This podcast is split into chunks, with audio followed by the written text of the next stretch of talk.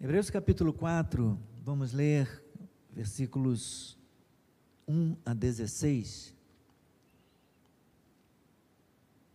Hebreus 4, 1 a 16. Perdão, Hebreus 4, 14 a 16.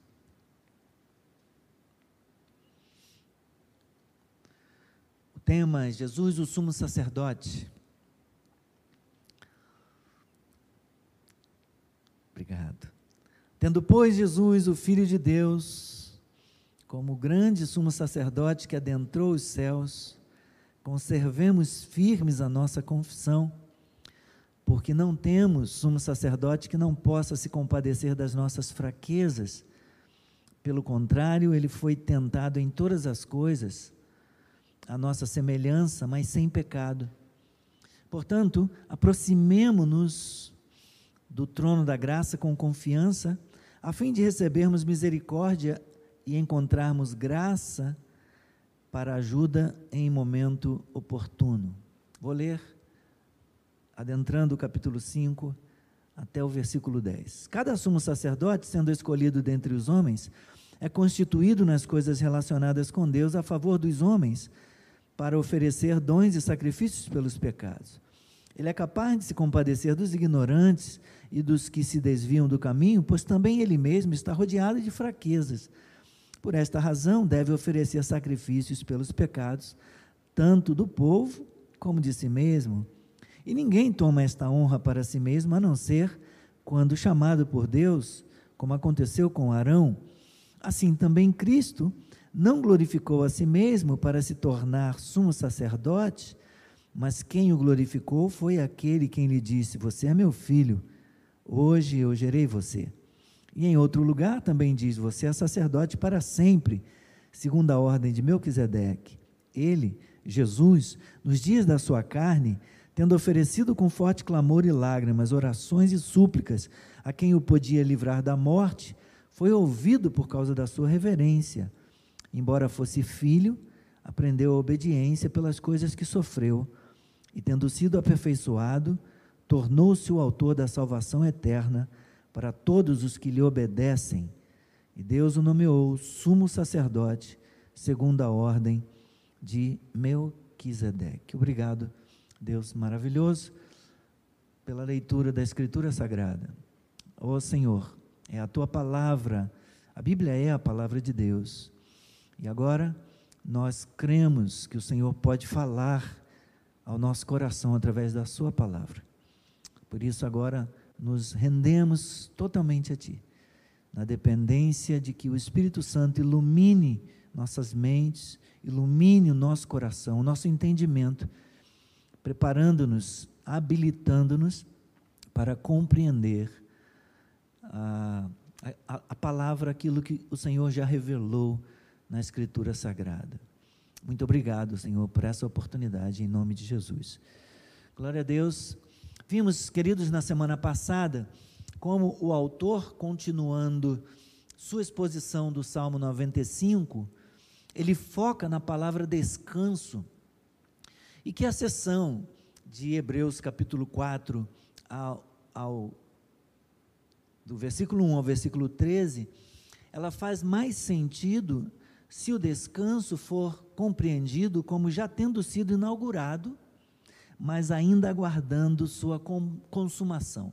Aquela fórmula que a gente é, tem aprendido e que nos ajuda a entender muita coisa no Novo Testamento. Fórmula essa como é conhecida como o já e o ainda não. Já se cumpriu, mas ainda aguarda consumação. Ele olha principalmente, o escritor sagrado olha principalmente para o futuro como indicado pela necessidade de continuar se esforçando para entrar nesse descanso. Capítulo 4, versículo 1, versículo 11 e também versículo 14. E pela promessa de uma interrupção das lutas desta vida, descritas nos versículos 9 e 10. No entanto, ainda há um sentido no qual esse descanso futuro está em contato com a experiência dessa vida. Por isso, já a menção aí, o, o hoje, no versículo 7. Portanto, resta um descanso futuro, um descanso sabático no fim dos tempos, provindo de Deus. Nele, nesse descanso, se pode entrar de alguma forma já nesta vida, como nos, nos relata aí o capítulo 4, do versículo 3 até o versículo 10. E deve-se ter o cuidado de buscar, de desejar e de se buscar entrar neste descanso. Hoje, nós vamos ter um tempo mais reduzido, como eu disse há pouco. Então, embora eu tenha lido o texto todo, que vai do versículo 14 até o versículo 10 do capítulo 5, nós vamos considerar, fazer nossas considerações apenas nos versículos 14, 15 e 16. É, mas está sendo introduzido aqui o tema do, do sumo sacerdote é, eterno. A lei de Moisés reconhecera e providenciara um sumo sacerdote que pudesse fazer mediação entre Deus e o homem. Mas o sacerdócio de Arão tinha várias fraquezas. E o escritor demonstra, portanto, que o sumo sacerdócio de Cristo, quando comparado com o sumo sacerdócio de Arão, o de Cristo é de um tipo superior. Então, num interlúdio desafiador, o escritor adverte os leitores a respeito das consequências de se desviarem da fé cristã. A questão de qual é a ordem sacerdotal a qual Cristo pertence leva o escritor sagrado a discutir a ordem superior de Melquisedeque. Estreitamente vinculado com esse tema do sumo sacerdote eterno, está também o tema da nova aliança, cuja superioridade à antiga também é demonstrada. Então ele vai iniciar aqui a defesa do tema do sumo sacerdócio de Jesus Cristo como superior ao de Arão e vai introduzir também é, o tema da nova aliança como sendo superior à antiga. O ponto em que terminamos o primeiro bloco aí do capítulo 14 é, nos versículos 12 e 13, é o seguinte: visto que não podemos nos esconder de Deus, não podemos escapar de termos o nosso próprio Cádiz Barneia, os nossos momentos de rebelião, de desobediência e de incredulidade. Nosso fracasso em entrar no, no seu repouso, no repouso de Deus, não pode ficar escondido dele, nem tampouco nossas descrenças secretas ou nossos desejos ardentes pelas cebolas e pelos alhos do Egito, desse mundo, as iguarias. E poderíamos muito facilmente ser excluídos e, ter, e ser que alguém que poderia nos ajudar a entrar e a tomar posse desse descanso que resta para o povo de Deus? Sim, o escritor defende que há um que pode nos ajudar esse é Jesus, o Filho de Deus. Então, após ter chamado a atenção dos leitores para a penetrante e inescapável luz da Escritura Sagrada, da Palavra de Deus, o autor agora redireciona a atenção dos seus leitores para a necessidade desesperadora de um sumo sacerdote. Precisamos de um sumo sacerdote, e agora? Quem nos ajudará? Quem pode nos socorrer? Ele diz: Nós temos, nós temos um sacerdote, Jesus Cristo, o Filho de Deus. O Deus a respeito de quem ele tem falado é o mesmo Deus que rejeitou os seus pais na, é, na antiguidade, na sua ira santa.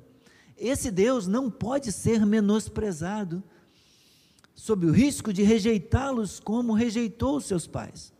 Portanto, eles deveriam estar alegres por terem esse sumo sacerdote e deviam rapidamente buscar refúgio nele. A terrível e incriminadora revelação que a palavra de Deus faz é, do nosso coração deve nos causar medo, deveria servir de motivo para termos medo. Nós estamos todos expostos por causa dessa palavra reveladora, estamos todos expostos diante de Deus por, por conta da Sua palavra. Mas o ministério sumo sacerdotal de Jesus, de Jesus é motivo de termos esperança. Estamos todos, podemos estar todos cobertos pela intercessão dele. Aleluia. É isso que ele defende. Temos um sumo sacerdote. Ele fala disso nesses versículos 14, 15 e 16.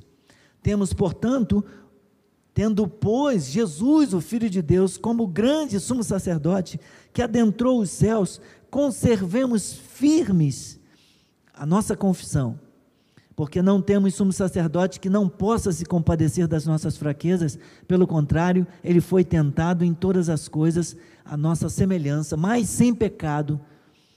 Portanto, aproximemos do trono da graça com confiança, a fim de recebermos misericórdia e encontrarmos graça para ajuda em momento oportuno. A notícia é maravilhosa, irmãos temos um sumo sacerdote. Ele diz: tendo, pois, Jesus, o Filho de Deus, como grande sumo sacerdote que adentrou os céus, conservemos firmes a nossa confissão. Três declarações são feitas a respeito desse sumo sacerdote que nós temos. Primeiro, ele é grande. O sacerdote, o sumo sacerdote que nós temos é grande. E esse fato essa verdade destaca esse sumo sacerdote como sendo maior, como sendo superior aos outros sacerdotes. Isso dá destaque a ele, ele é maior, ele é grande, os outros são inferiores a ele. O escritor pensa primeiramente na superioridade desse sumo sacerdote em relação à ordem aarônica do sacerdócio, questão que é tratada na passagem subsequente aí, a partir do capítulo 5, do versículo 4 ao versículo 10. Esta grandeza, ela se estende não somente ao caráter do sumo sacerdote, mas também à obra que esse sumo sacerdote realiza. Ele é grande, ele é maior. O nosso sumo sacerdote, o sumo sacerdote que nós temos da parte de Deus, ele é maior que os outros sumos sacerdotes. A segunda característica desse sumo sacerdote é que ele penetrou os céus. E faz uso plural aqui da palavra céus, que tem gerado a sugestão da parte de alguns da ideia judaica de uma série ascendente de céus, como se existissem vários céus. O apóstolo Paulo, na segunda carta aos Coríntios, no capítulo 12 e no versículo 2, ele fala de ser arrebatado até o terceiro céu. Na antiguidade, em séculos passados, Clemente de Alexandria, ele se referiu a sete céus. Talvez até um conceito do mundo, já houve uma novela muito velha, há muitos anos, Sétimo Céu.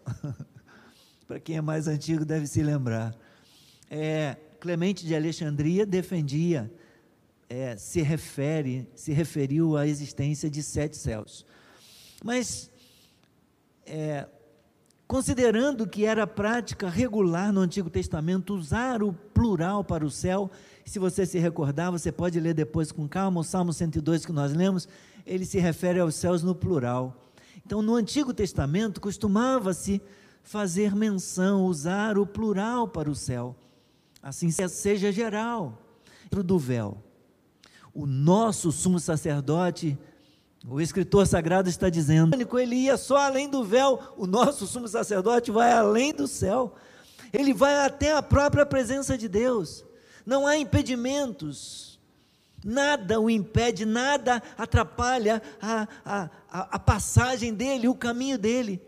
Podemos comparar isso à declaração, essa declaração feita aqui, com outra declaração feita em Hebreus capítulo 10, versículo 19, que declara que em vista da obra do nosso sumo sacerdote, agora nós temos confiança para entrar no Santo dos Santos.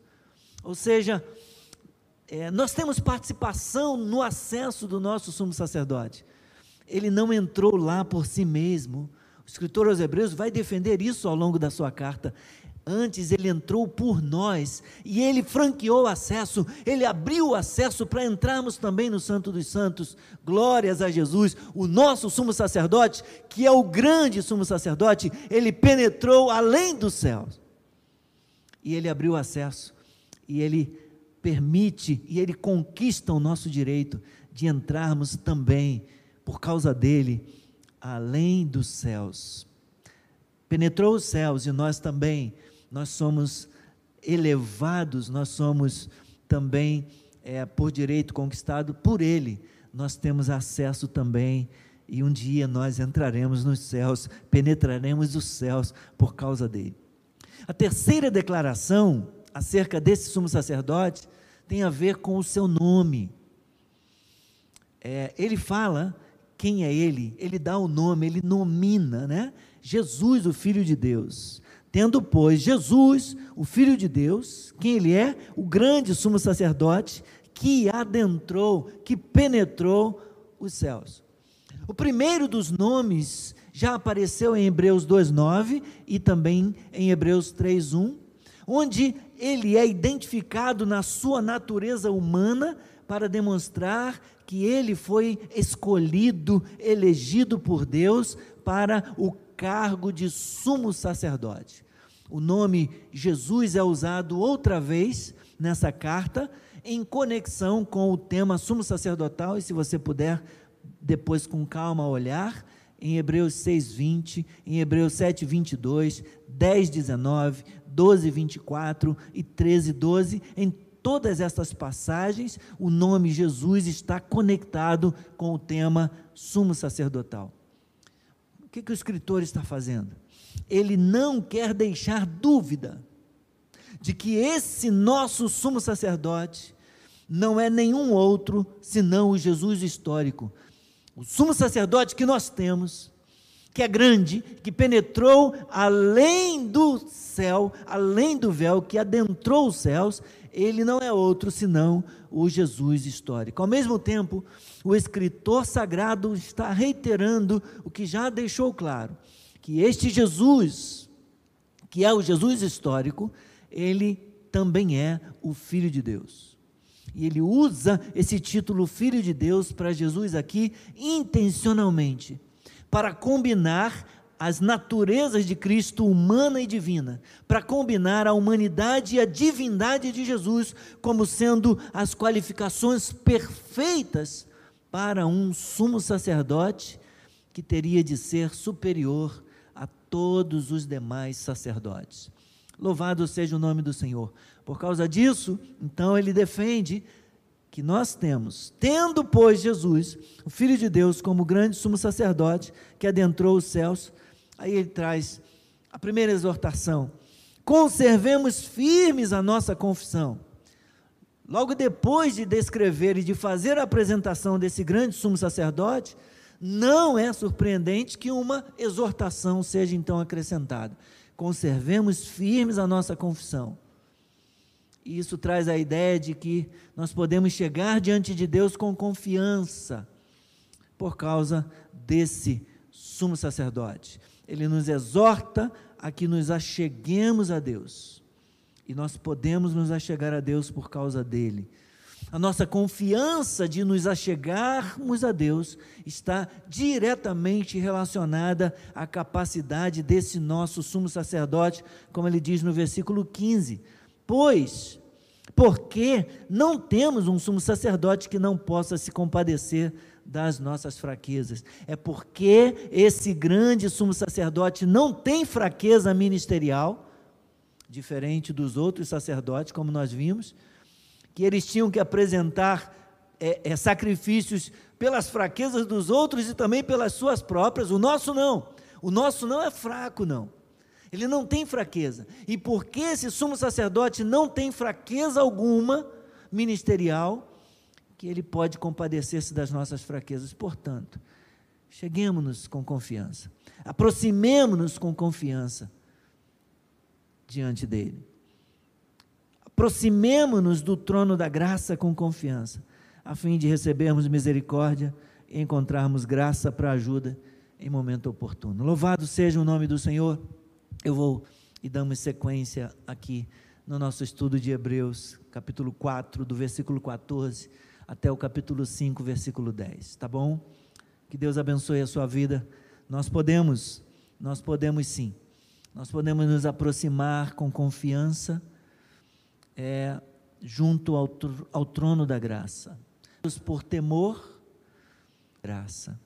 Então, enfatiza que ao nos aproximarmos do lugar, nosso Senhor, pela tua provisão. Obrigado por tão vida de cada um de nós, teus filhos.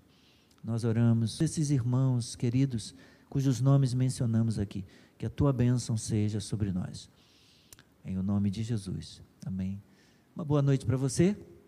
Hoje, nossa live é um pouquinho mais curta, mas convido você para estar com a gente amanhã às oito da manhã e na sequência da semana até os cultos de domingo também sábado à tarde, tá bom?